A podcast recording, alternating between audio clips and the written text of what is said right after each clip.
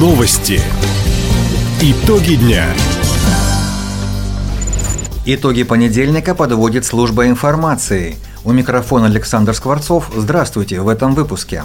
Сотрудникам оборонных предприятий Хабаровска и Комсомольска предложат доступное арендное жилье. Студенты краевых техникумов и колледжей стали лучшими в России на конкурсе профмастерства. СКА Хабаровск одержала вторую сухую победу подряд. Об этом и не только, более подробно. Первыми в Хабаровском крае арендные квартиры получат работники оборонных предприятий. Об этом сообщил губернатор Михаил Дегтярев после заседания правительственной комиссии по вопросам развития Дальнего Востока. Участники обсудили федеральную программу доступного жилья в макрорегионе.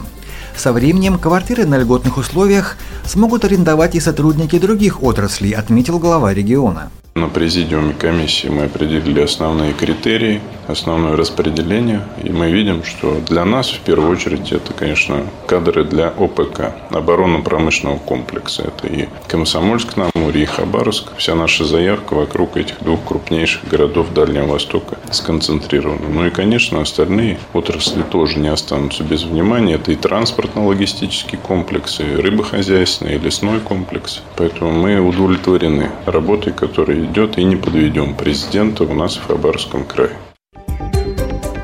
Напомним, на прошлом Восточном экономическом форуме президент России Владимир Путин поставил задачу построить на Дальнем Востоке не менее 10 тысяч арендных квартир. Жилье на льготных условиях аренды предназначено для работников оборонных предприятий и молодых специалистов. Первые 3000 квартир должны сдать уже в этом году. Врачи теплохода здоровья за первую неделю работы осмотрели почти 650 пациентов.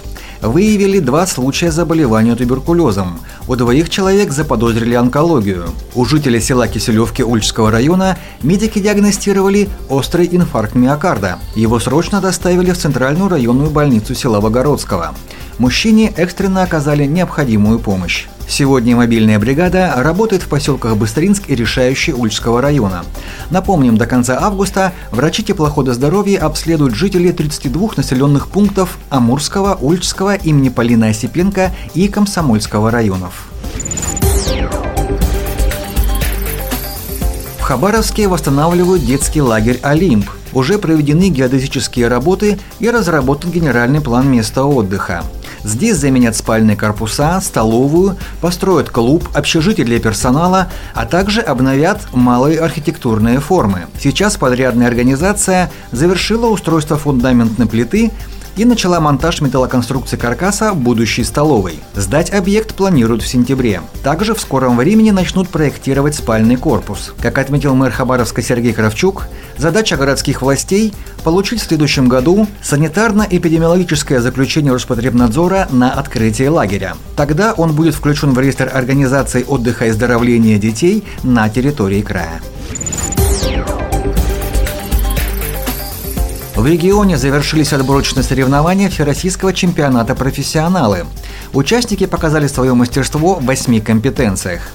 Студенты образовательных организаций края завоевали три золотые медали – Полина Ишкова из Хабаровского торгово-экономического техникума стала лучшей в компетенции хлебопечения. В акушерском деле победила Мадина Бону Чермашова из медицинского колледжа. Студент Хабаровского технологического колледжа Александр Чувак завоевал высшую награду в номинации «Фотография». Как отметили в Министерстве образования и науки региона, соревнования по этим компетенциям были приравнены к финальным.